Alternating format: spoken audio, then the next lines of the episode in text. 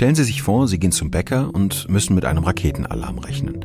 Sie haben nach dem Ertönen des Signals 15 Sekunden Zeit, um Schutz zu finden. Es gibt dafür eigens gebaute Schutzräume, die in der ganzen Stadt verteilt sind.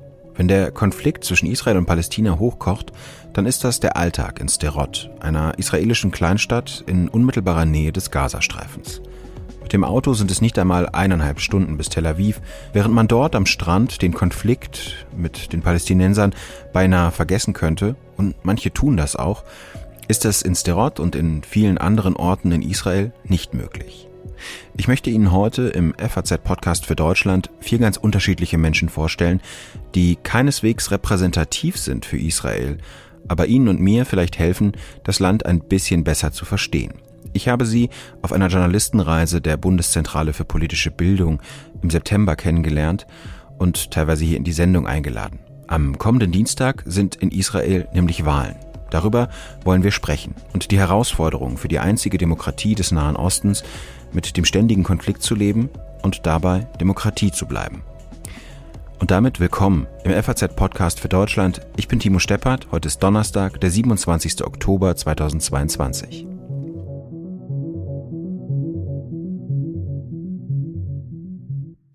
Ich habe mich mit dem israelischen Journalisten Offer Waldmann verabredet. Der lebt im Norden von Israel.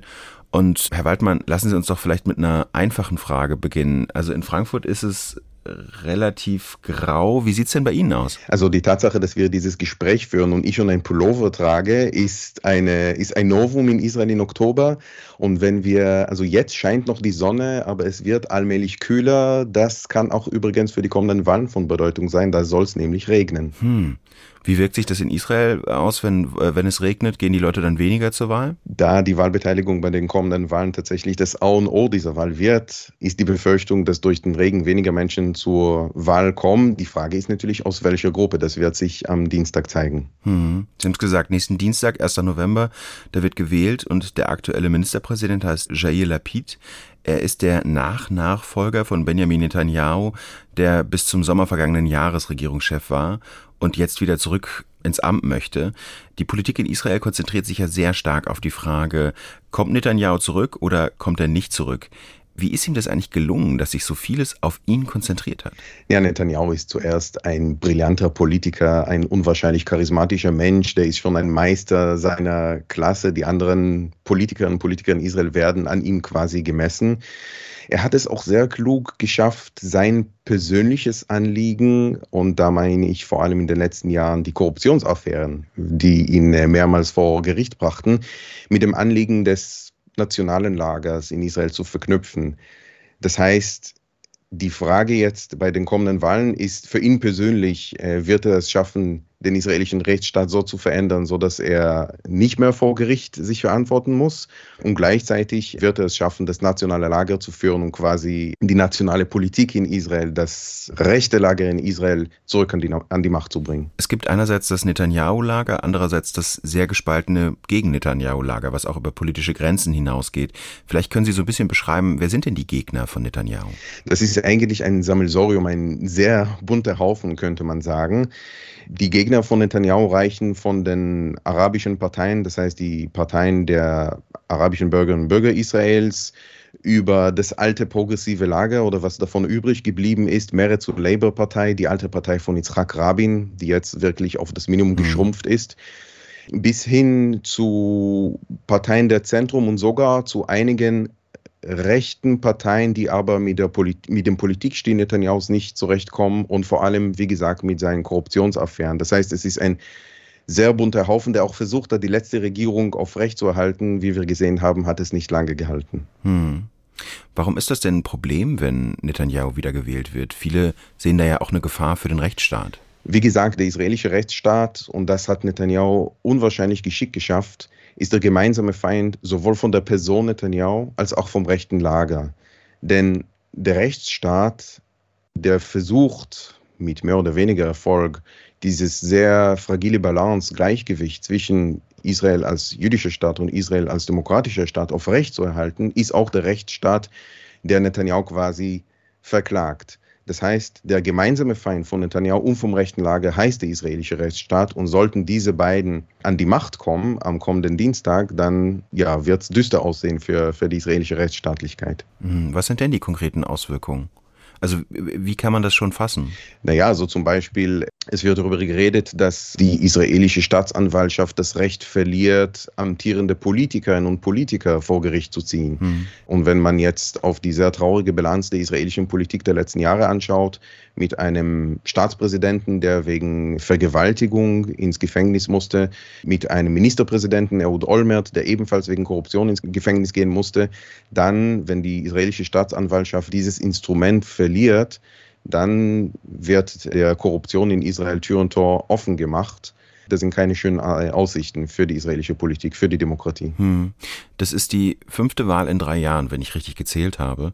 Wie verändert denn eigentlich das ständige Wählen die Politik in Israel und auch die Politiker? Na, das Traurige ist eben, ist, oder besser gesagt, das Schwierige ist die Entkopplung von der Politik von der Realität. Die Politik ist mit sich beschäftigt. Sie haben zu Recht gesagt, fünfte Wahl in äh, ungefähr drei Jahren, während die Realität eigentlich auf die Politik nicht wartet. Die hohen Lebenshaltungskosten, der immer wieder anschwellende Konflikt mit den Palästinensern. Wir sehen in den letzten Wochen im Westjordanland eskalierende Gewalt. Natürlich auch drumherum in der israelischen Nachbarschaft, also im Nahen Osten, äh, bleiben die Dinge auch nicht still. Und das sind keine, auch keine guten Nachrichten für, für den Glauben der Bevölkerung an die Fähigkeit der Politik, die Realität zu ändern. Was aber nicht bedeutet, dass man hier von einer Wahlmüdigkeit sprechen kann, denn den Menschen ist es durchaus bewusst, wie dramatisch, wie entscheidend diese Wahlen sind. Hm. Wir machen eine kurze Pause und blicken nach Lot, einer von acht gemischten Städten in Israel. Die, der Verfassung nach ist Israel ein jüdisches Land, aber ein Fünftel der Bürger sind arabische Israelis. Dr. Tabet Abu Ras ist der Vorsitzende der Abraham Initiative, einer Nichtregierungsorganisation, die sich um die Aussöhnung von Juden und Arabern bemüht. Abu Ras führt uns durch Lot, einer Stadt zwischen Jerusalem und Tel Aviv. Alle paar Minuten klingelt sein Handy, mal antwortet er auf Hebräisch, mal auf Arabisch. Er versteht sich selbst als Brückenbauer. In Lot sieht man einerseits den Wohlstand Israels. Ein prächtiges Rathaus, glänzende neue Wohnhäuser, und es gibt einige Stellen, besonders in der Innenstadt, die ziemlich elend aussehen. Das sind laut Tabet Aburas die Orte, an denen Araber leben. Hierher kommt die Straßenreinigung nicht, lautet sein Vorwurf. Und auch an einigen anderen Stellen sehe man die Ungleichbehandlung in dieser gemischten Stadt, die eigentlich von Arabern und Juden bewohnt wird. Vor einem Gemeindezentrum hängen Dutzende mit roter Farbe besprengte T-Shirts. Sie sind Zeichen des Protestes. Die Stimmung ist ziemlich aufgebracht. Deshalb wollte ich als erstes von Tabet Aburas wissen, wofür diese T-Shirts stehen. Yeah, it's a protest of uh, women after the killing actually of ja, das ist der Protest von Frauen nach der Tötung einer Frau und ihrer Tochter vor zwei Tagen. Es gibt viel Verbrechen und Gewalt in Lot. Es ist die größte Herausforderung für die Stadt. Und derzeit hat die Stadt die höchste Mordrate in Israel. Und leider tut die israelische Polizei nicht genug im Kampf gegen Kriminalität und Gewalt. Uh, unfortunately, the Israeli police is not doing enough to try to combat crime and violence. Das liegt aus ihrer Sicht an fehlender politischer Repräsentation. Wieso? Die Stadt Lot hat 80.000 Einwohner. Ein Drittel der Bevölkerung sind Araber und ein Drittel der Mitglieder im Gemeinderat sind Araber. Trotzdem werden sie ausgegrenzt und diskriminiert. Sie haben keinen Einfluss. Sie sind nicht Teil der Koalition, die die Stadt regiert. Das ist ein Problem.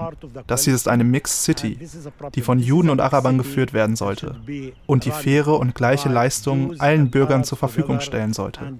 Das ist nicht passiert, leider.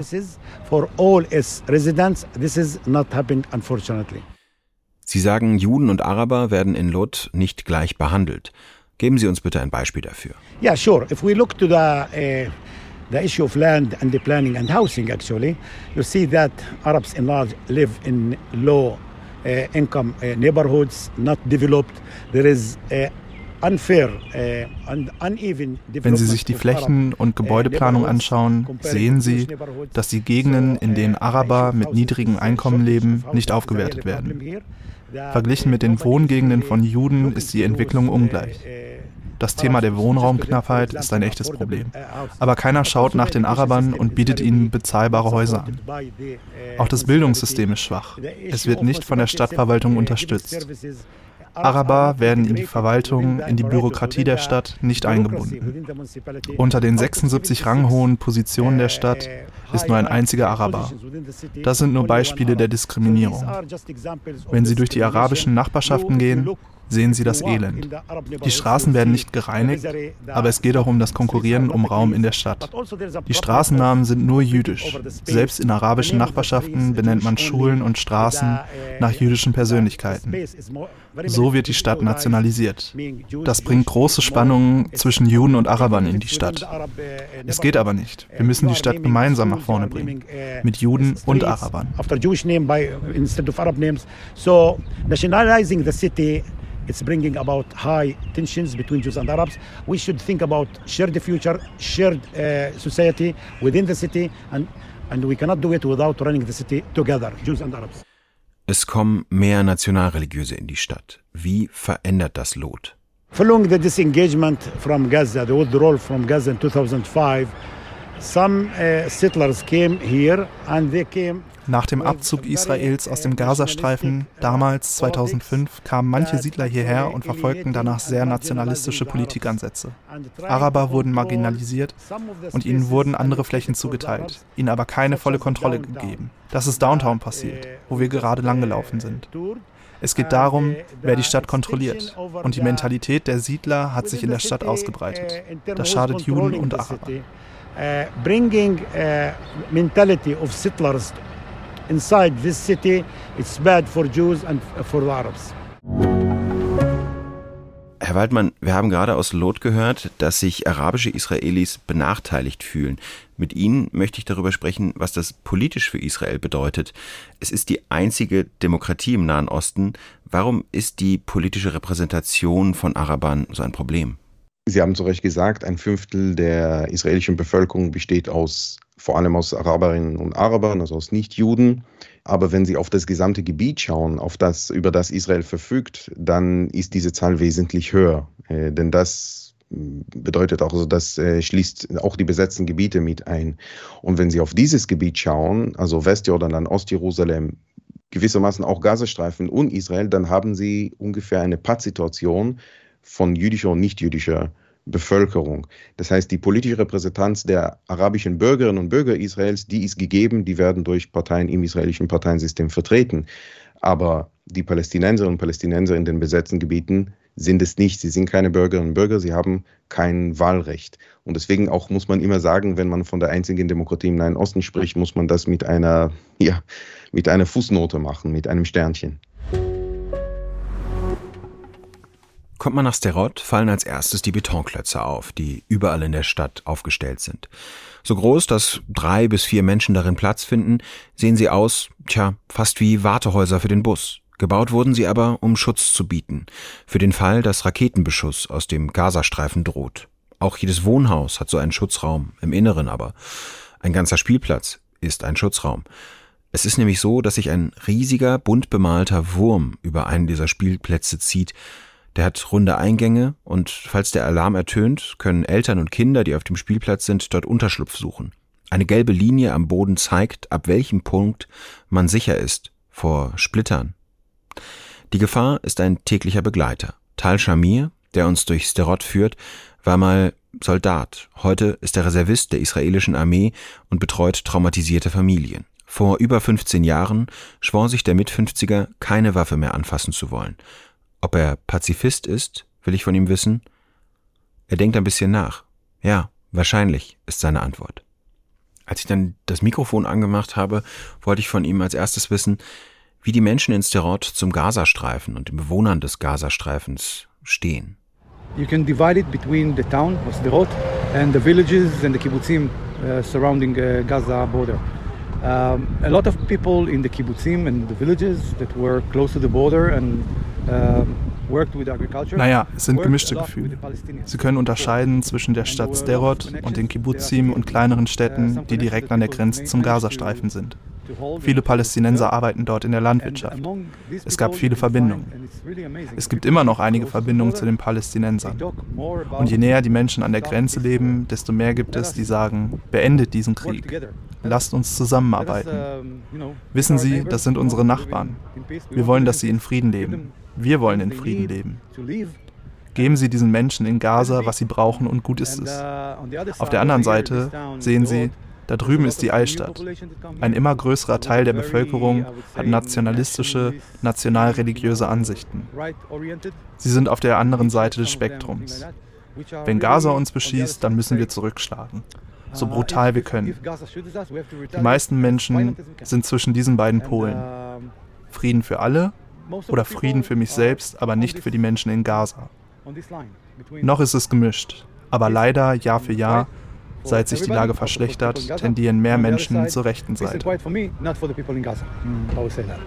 So uh, it's mixed, but uh, I can tell you that unfortunately, year after year, it's deteriorated, deteriorating, and more people are tending to the right side. Sie haben 12 bis 15 Sekunden, um vom Alarm, der ertönt, in einen Schutzraum zu kommen, falls es Bomben geben sollte. Wie beeinflusst das die Mentalität der Menschen hier, wenn sie mit einer permanenten Bedrohung leben? It's not permanent threat. We, we don't hold this uh, fear in our heads all the time. Only when it happens. This is the way of coping. Es ist keine permanente Bedrohung. Wir haben diese Sorge nicht permanent im Kopf, nur wenn es passiert. Das ist die Art, wie wir damit zurechtkommen. Wissen Sie, manchmal reagieren die Kinder anders, aber die meisten Menschen haben ihren Weg, damit klarzukommen. Es war nicht immer so. Inzwischen haben wir Orte, an denen man sich schützen kann, überall in dieser Stadt. Zumindest haben wir erstmal eine Lösung. Aber ich denke auch immer an die Person, die wie ich im Gaza lebt. Sie hat keine Lösung. Es gibt weder einen Alarm noch einen Schutzraum. Tatsächlich habe ich Glück.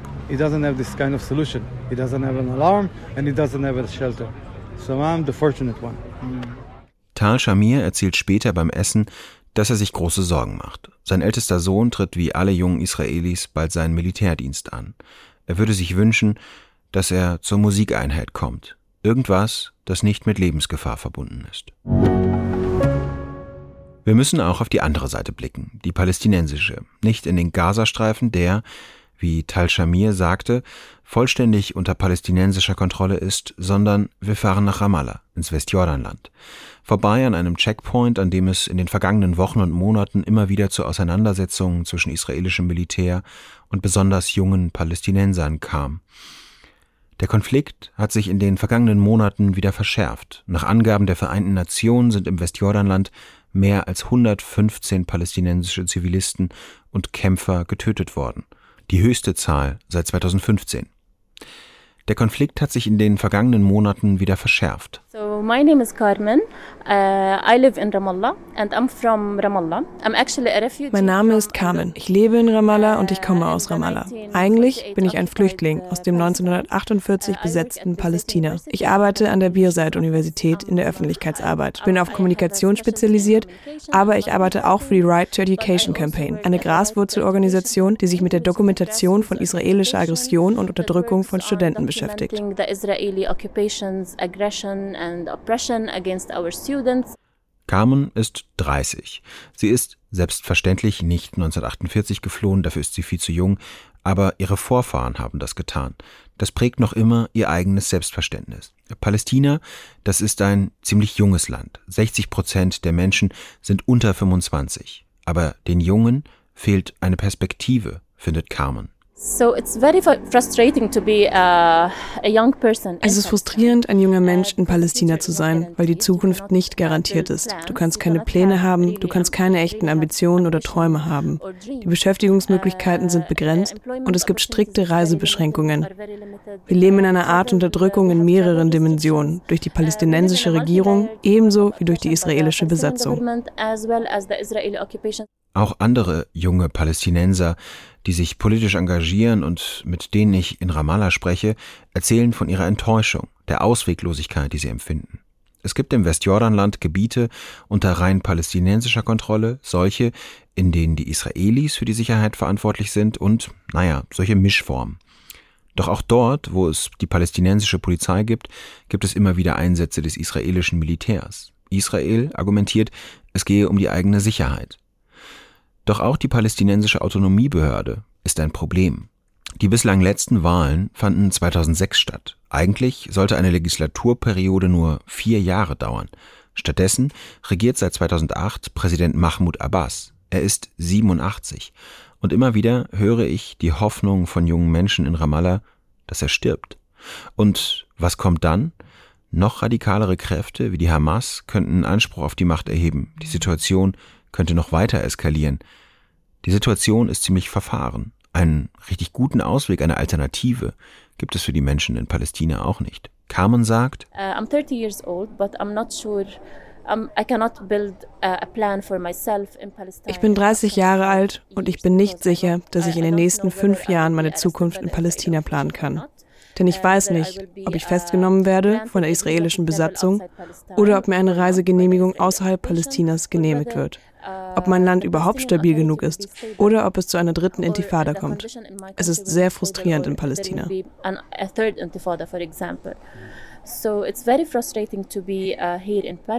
Intifada, das steht für Aufstand. Die erste Intifada fand Ende der 80er Jahre statt, der Krieg der Steine. Hunderte starben auf beiden Seiten, laut Schätzungen rund 160 Israelis und 1000 Palästinenser. In der Folge veränderte sich Palästina. Es gab Friedensverhandlungen mit Israel in Oslo 1990er Jahre, aber der eingeschlagene Friedenspfad wurde nie beendet. Die zweite Intifada begann im September 2000, die Gewalt eskalierte noch mehr. Israel und Palästina versanken in Gewalt.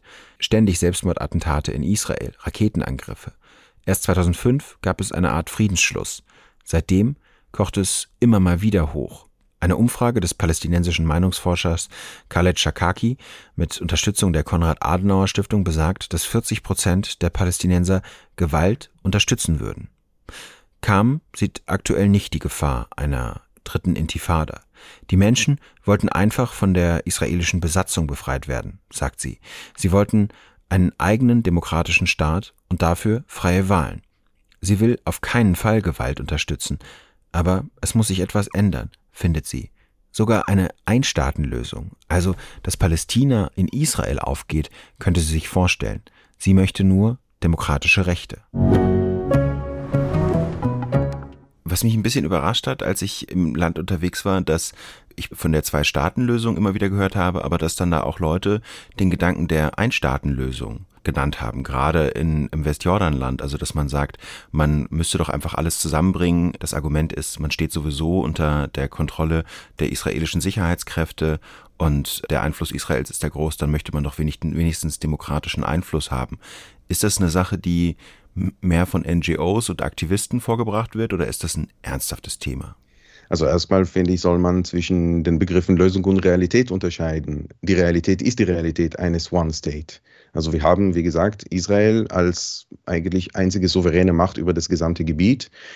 Und das ist, ähm, man muss sich das bildlich vorstellen, stellen Sie sich ein Dreieck vor und an jeder Ecke ist ein Begriff, demokratisch, jüdisch und Besatzungsmacht. Und es ist nämlich so, Israel muss sich zwischen zwei von diesen drei entscheiden. Wenn Israel weiterhin ein jüdisch-demokratischer Staat bleiben möchte, dann muss Israel auf die besetzten Gebiete verzichten. Denn auf Dauer ist, haben wir dann eine jüdische Minderheit, die über das gesamte Gebiet verfügt.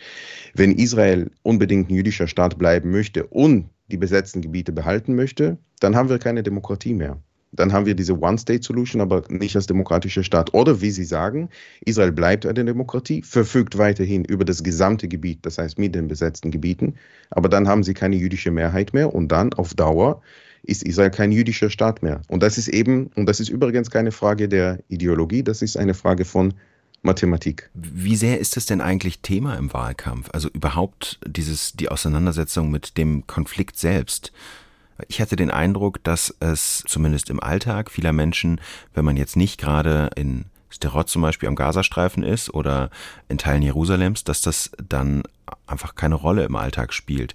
Dass das natürlich den Leuten bewusst ist, aber dass sie darüber jetzt nicht, und das kann man ja auch verstehen, nicht unbedingt jeden Tag nachdenken. Also wie sehr ist das ein Thema, was im Wahlkampf jetzt vorkommt? Das ist eben das Erstaunliche, dass dieser Wahlkampf wie die anderen Wahlkämpfe, die wir in den letzten Jahren hatten, mehr oder weniger um die Person Netanyahus drehen und nicht um die akuten Probleme der israelischen Realität. Dazu gehört der Konflikt, dazu gehört, wie gesagt, die hohen Lebenshaltungskosten. Das ist nicht nur ein israelisches Problem, aber auch in Israel ist es ein akutes Problem, vor allem für die schwächeren Schichten der Bevölkerung. Das heißt vor allem für die arabischen Bürgerinnen und Bürger Israels, für die ultraorthodoxen Bürgerinnen und Bürger Israels.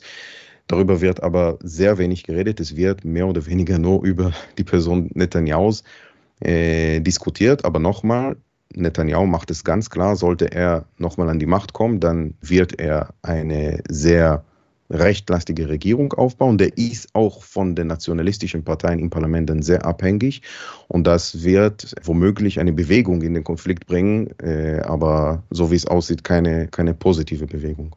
Sie haben die Ultraorthodoxen erwähnt. Das ist ja eine Gruppe, die immer mehr in den letzten Jahrzehnten an äh, politischem Einfluss gewonnen hat in der israelischen Politik.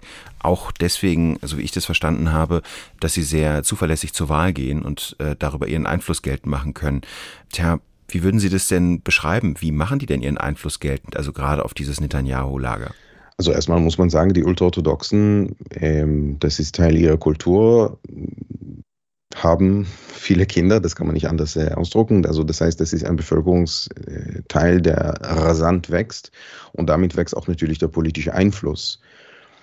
Und Sie haben zu Recht gesagt, Sie sind sehr zuverlässige politische Partner. Also erstmal gehen Sie in großen Zahlen wählen und wie gesagt, die Wahlbeteiligung, auch dieses Mal ist das A und O. Die gehen in großen Zahlen wählen und sie machen ihren Einfluss äh, geltend, indem sie Netanyahu sagen, solange er ihre kulturelle äh, Autonomie äh, aufrechterhält und die Autonomie ihres Bildungssystems aufrechterhält, dann äh, kann er sich ihrer Unterstützung sicher sein. Das ist aber wiederum ein großes Problem für die israelische Wirtschaft, denn die Autonomie des Bildungssystems der Ultraorthodoxen bedeutet, dass ultraorthodoxe Kinder nach wie vor kaum Englischunterricht, kaum Matheunterricht bekommen. Und das in, dem, in der sogenannten Startup Nation, in der äh, Hightech-lastigen israelischen Wirtschaft, ist das ein Problem, denn das bedeutet, dass die nächste Generation der Ultraorthodoxen eigentlich am israelischen Arbeitsmarkt keinen Fuß fassen kann. Lassen Sie uns vielleicht noch über den Aspekt sprechen, was die Auswirkungen der Wahl betrifft. Sie haben es am Anfang beschrieben, wenn das Pro-Netanyahu-Lager gewinnt, dann bedeutet das in erster Linie, dass Netanyahu gewinnt und äh, dass das eine Belastung für den Rechtsstaat ist. Was ist das Beste, was Israel vorstehen könnte, wenn die Gegner Netanyahus gewinnen? Also was ist die politische Alternative? Yair Lapid, der jetzige Ministerpräsident, hat es mal gesagt, es wäre nicht schlecht, wenn es mal langweilig ist, wenn die israelische Politik mal langweilig ist, wenn man sich etwas weniger über die Person Netanyahu streitet, über seine Korruption, sondern wenn die Politik endlich das macht, was sie machen soll, nämlich sich um die Bürgerinnen und Bürger, um die Probleme dieses Landes äh, kümmert, was sie zurzeit wirklich nicht, äh, äh was sie in, der, in den Zeiten Netanyahus nicht gemacht hat. Ähm, wenn die Gegner Netanyahus gewinnen, sollten sie es tatsächlich schaffen, eine stabile Regierung aufzubauen, was, wie gesagt, das ist eine, eine offene Frage. Ähm, dann werden einige Prozesse, die schon im letzten Jahr ähm, begonnen haben, hoffentlich fortgesetzt werden. Zum Beispiel die wirtschaftliche Förderung des arabischen Sektors in Israel, zum Beispiel der, die vorsichtige Öffnung der ultraorthodoxen Gesellschaft zur israelischen, ähm, zur israelischen Wirtschaft. Und wir haben Yair Lapid in seiner Rede vor den Vereinten Nationen gehört. Der hat unglaublich, ja, das kennt man von israelischen Politikern kaum noch. Er hat von der Zwei-Staaten-Lösung geredet. Das heißt, vielleicht, wenn die jetzige Regierungskonstellation, wenn die jetzige Regierungskoalition es schafft, äh, an der Macht zu bleiben, werden wir in all diesen Bereichen und auch vis-à-vis -vis den Palästinensern Fortschritte sehen. Danke, Frau Waldmann. Mehr über die Wahl in Israel lesen Sie natürlich in der FAZ und auf FAZ.net. Einige Texte, die ich Ihnen sehr empfehlen kann zum Thema, finden Sie in den Show Notes. Für mich war das meine vorerst letzte Sendung des FAZ-Podcasts für Deutschland, weil ich künftig als politischer Korrespondent für die FAZ über Hessen, Rheinland-Pfalz und das Saarland berichten werde. Aber vielleicht laden mich die Kolleginnen und Kollegen mal als Gast in die Sendung ein. Dann hören wir uns wieder. Wenn Sie Fragen und Anmerkungen zu dieser Folge haben, melden Sie sich gerne an podcast.faz.de. Wenn es Ihnen gefallen hat, lassen Sie uns eine Bewertung da, damit noch mehr Menschen auf unseren Podcast stoßen. Ihnen alles Gute. Ciao.